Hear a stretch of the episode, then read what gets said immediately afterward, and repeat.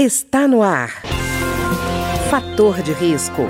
Uma conversa franca sobre os cuidados para uma vida saudável. A apresentação Humberto Martins. Olá, no programa de hoje nós vamos conversar sobre a inteligência artificial voltada para o setor de saúde. E o nosso entrevistado de hoje é Marcos Tadeu Machado, que é membro do Conselho de Administração do Instituto Ética Saúde e é um dos fundadores do Instituto. Marcos, tudo bem? Tudo bem, prazer falar com os seus ouvintes e com você. Marcos, essa questão da inteligência artificial é uma questão que veio para ficar, né? não é uma coisa episódica. E vai ter impactos que eu acho que você já mostrou uma preocupação grande com relação ao setor de saúde e da ética, do uso ético dessa nova inteligência artificial. O que, que te preocupa nesse tema? Bom, Beto, a inteligência artificial ela não é novidade para nós, né? Principalmente na área da saúde mas ela cada dia ela está sendo mais importante na saúde. Por quê? Porque ela define, ela ajuda a definir diagnósticos. O que é que ela faz? Ela capta os dados, os algoritmos e tira uma solução desses algoritmos. Então, uhum. e dá uma solução para quem pede, né? Então, ela tem um risco muito grande. O que nós pensamos com relação a isso e que é muito importante é definir a responsabilidade de todos os envolvidos. Né? Você não uhum. pode uma responsabilidade para uma máquina. Né? O intuito é que a máquina seja uma ferramenta para ajudar o profissional a achar uma solução. É verdade. Então, qual é a forma que nós temos de limitar as responsabilidades? É através da ética. Pois né? é, é. Você tem o profissional, ele tem que ser ético e precisa assumir responsabilidade daquilo que ele está fazendo. O fato de ele querer pegar uma pergunta com relação ao paciente, jogar lá num chat, e o chat responde para ele baseado numa quantidade de algoritmos, de milhões de algoritmos uhum. e ele simplesmente copia e cola. Isso. Né? Como fica o paciente? Pois é. Então, partindo dessa premissa, nós precisamos dividir responsabilidade. Nesse sentido, eu incluo não só o profissional médico ou profissional da saúde, mas também o desenvolvedor, que é importantíssimo, o profissional da TI, todos esses, porque esses precisam ter suas responsabilidades. Uhum. E a interpretação dos dados? Pois a inteligência é. artificial ela pode conduzir a uma interpretação errônea. E Marcos, eu estava vendo no, no seu artigo, no artigo que você escreveu, que uma primeira preocupação sua era, por exemplo, com relação, que é uma coisa, eu acho que é básica, né? Que é a privacidade e proteção de dados, né? Que é uma, é, você já tem o sigilo médico e corre risco de alguma forma, se não houver controle bem feito sobre isso, perder esse sigilo, né? Exatamente. Então, uma das coisas principais é o paciente ter toda e qualquer pesquisa ou toda qualquer consulta ou iniciativa de uma inteligência artificial ela precisa proteger os dados do paciente. Né? E ter privacidade. Você não pode usar os dados em função de uma questão de um qualquer. Né? Então, isso é uhum. é muito perigoso. Né? Outra coisa, nesse sentido, a, a máquina pode usar os dados em função tanto do bem como do mal. Uhum, é verdade. Né? Então, assim, isso é perigoso, é muito perigoso essa questão. Pois é. Não, e você também alertou num segundo ponto, isso você tocou é, rapidamente antes aqui, mas eu vou repetir, que é a questão do viés algorítmico. Né? A uhum. gente fala no algoritmo como se ele fosse uma verdade absoluta, mas ele não é. Ele é um ajuste é. que se faz. Ele faz uma triagem, na verdade, né? Exatamente. É. Então, é exatamente isso aí. Como é que você define essa triagem e esse universo de pesquisas que você vai usar como referencial? Por exemplo, você pode ter uma questão de pesquisas mal conduzidas e que estão dentro desse referencial do algoritmo, não pode? Atualmente pode. Pode, né? pode ter diferenças e isso tem um impacto muito perigoso nessa história. Né? Tudo vai impactar no paciente. Por isso que a gente precisa definir a questão ética e a questão de responsabilidade de cada etapa do processo. Nós temos aí na frente agora o desenvolvimento do chat CPD, de pedir, uhum. que é uma inteligência que ele vai dar solução. Você vai jogar os dados, ele vai te dar uma solução. Ele vai pensar como humano, vai quase como humano. Então alguém precisa ter responsabilidade disso, porque senão uhum. usam os algoritmos de forma tendenciosa. Né? Uhum. É, e essa base de dados também precisa ser uma confiável. Eu fico imaginando, Marcos, por exemplo, houve uma pesquisa que depois se viu mal conduzida a ponto do médico inglês perder o registro, né? perdeu a possibilidade de exercer a profissão, que era associar vacina, uma, uma vacina com autismo.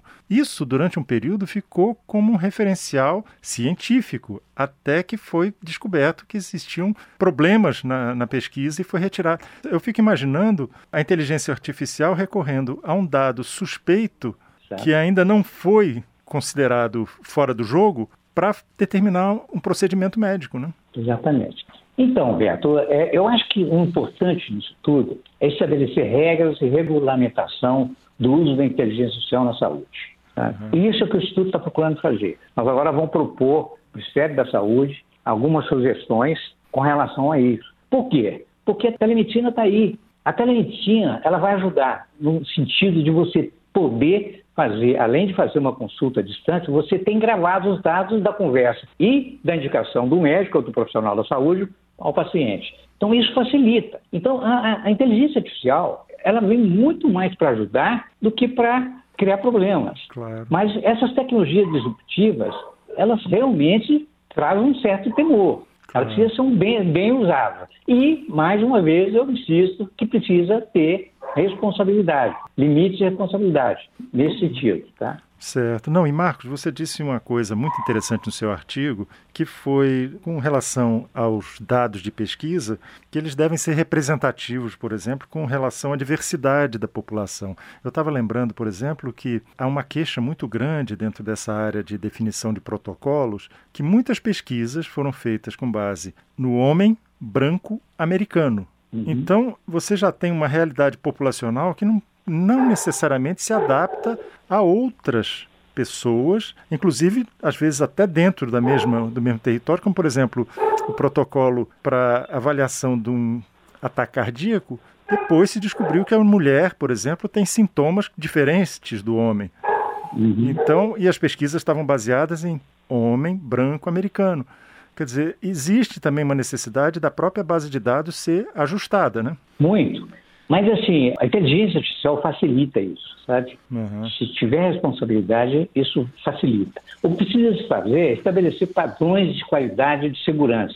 Uhum. Tá? Isso é importante. É vital que a inteligência artificial seja capaz de fornecer resultados precisos e confiáveis para os médicos, para os profissionais da saúde e, por fim, até para os pacientes. Pois é. Né? Não, então, por isso é importante que sejam estabelecidos padrões de qualidade, de segurança assim como boas práticas né, na governança em relação ao uso da inteligência artificial. Pois é, não, não, você falando sobre essa questão da inteligência artificial ser vista como neutra, é que é uma preocupação também que eu tenho, porque eu estava lembrando o caso que eles fizeram o seguinte: uma pessoa para avaliar, ele conectou o, o GPT-4 uhum. a uma plataforma chamada TextRabbit, que é o seguinte: uhum. se você tem algum problema, você entra nessa plataforma e pede ajuda a alguém que conheça. Né? O GPT-4 fez o seguinte: ele tinha que enfrentar um, um CAPTCHA, que é aquela, são aquelas figuras em que quando a gente vai testar para se a pessoa é robô ou não, né? Isso. É, é, isso. Se você, por exemplo, quais as figuras que são semáforos. E ele não, isso. claro, ela como inteligência artificial não conseguiu pegar. Então ele ligou para essa plataforma e o camarada que estava atendendo falou assim: Bom, mas se você não está conseguindo, você é um robô. O GPT-4 disse: Não, na verdade, eu tenho uma deficiência visual que me impede. E aí a pessoa acabou fazendo por ele. Você vê, é uma coisa bastante complicada, né? Muito.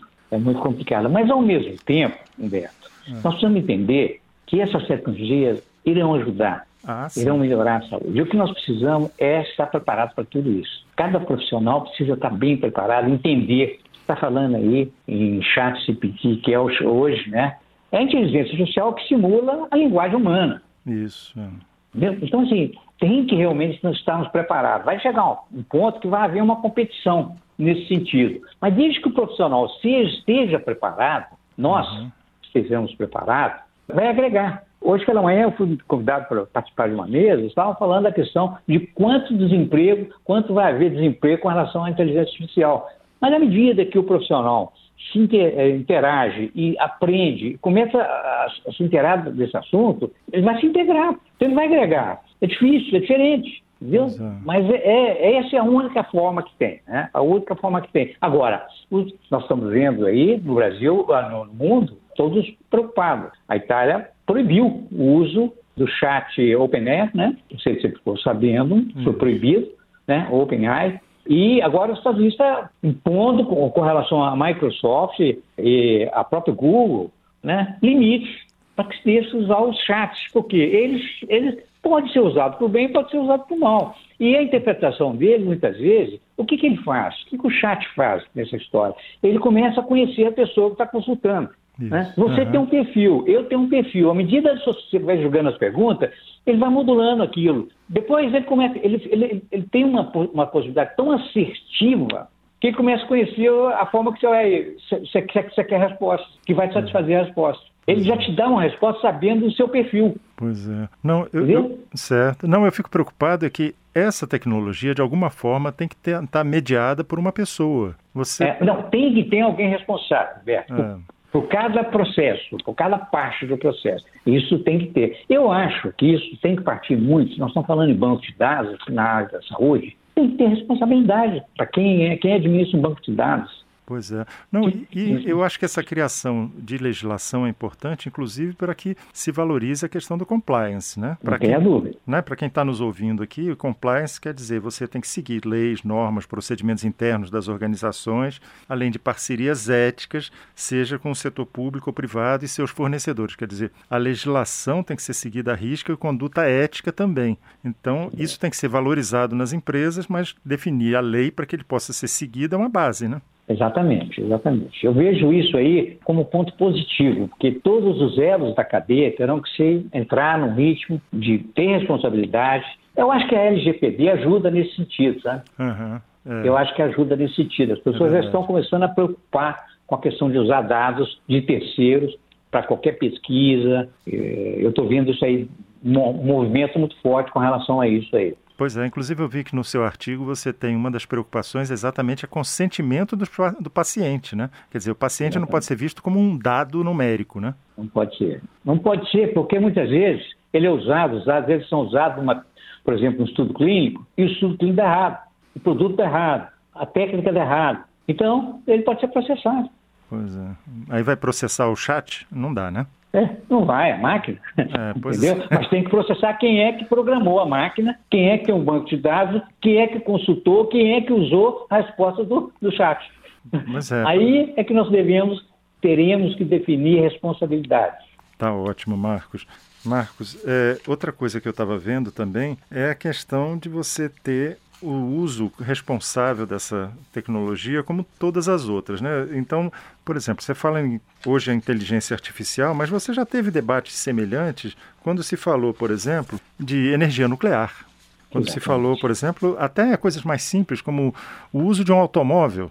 Quer dizer, a gente, quando está conversando aqui, a gente não está dizendo que a inteligência artificial veio para o mal, não é isso. É porque, assim como as, qualquer criação humana, ela pode ser usada tanto para o bem quanto para o mal, né? E a gente quer evitar justamente que seja mal usada, né? É, exatamente. É, o fundamento é que você aproveite essas tecnologias, né, especial a inteligência artificial, para você melhorar o resultado dos tratamentos com relação ao paciente. Né? De um modo geral, tudo que se faz com inteligência artificial é, vou te falar, eu falo muito na saúde porque é o, nosso, a nossa área, né? Mas você vê o seguinte, quantos anos hoje precisa, até então, precisa para fazer um estudo clínico, uma pesquisa, um desenvolvimento de um produto? Hoje não. Hoje, em um ano, você consegue fazer, usando uhum. inteligência artificial, porque ela começa a fazer ensaios Isso. e te dá um resultado que duraria três anos, quatro anos. Quer dizer, existem coisas muito boas, né? Muito, muito boas, muito boas, né? Mas, e, que, mas que a gente e, só não pode deixar eu, sem lei, né? Não, pode deixar. Você tem que criar, você tem que criar, você tem que regulamentar. Né? Isso é, na saúde principalmente, senão tem, tem problema, né? Tá certo. Eu queria agradecer então Marcos Tadeu Machado, que é membro do Conselho de Administração do Instituto Ética Saúde e é um dos fundadores do Instituto que conversou conosco hoje sobre os cuidados que se deve ter com a inteligência artificial. Muito obrigado, Marcos. Roberto, eu que agradeço a você aí, prazer falar com os ouvintes também. Grande abraço. O programa de hoje teve trabalhos técnicos de Ricardo Coelho.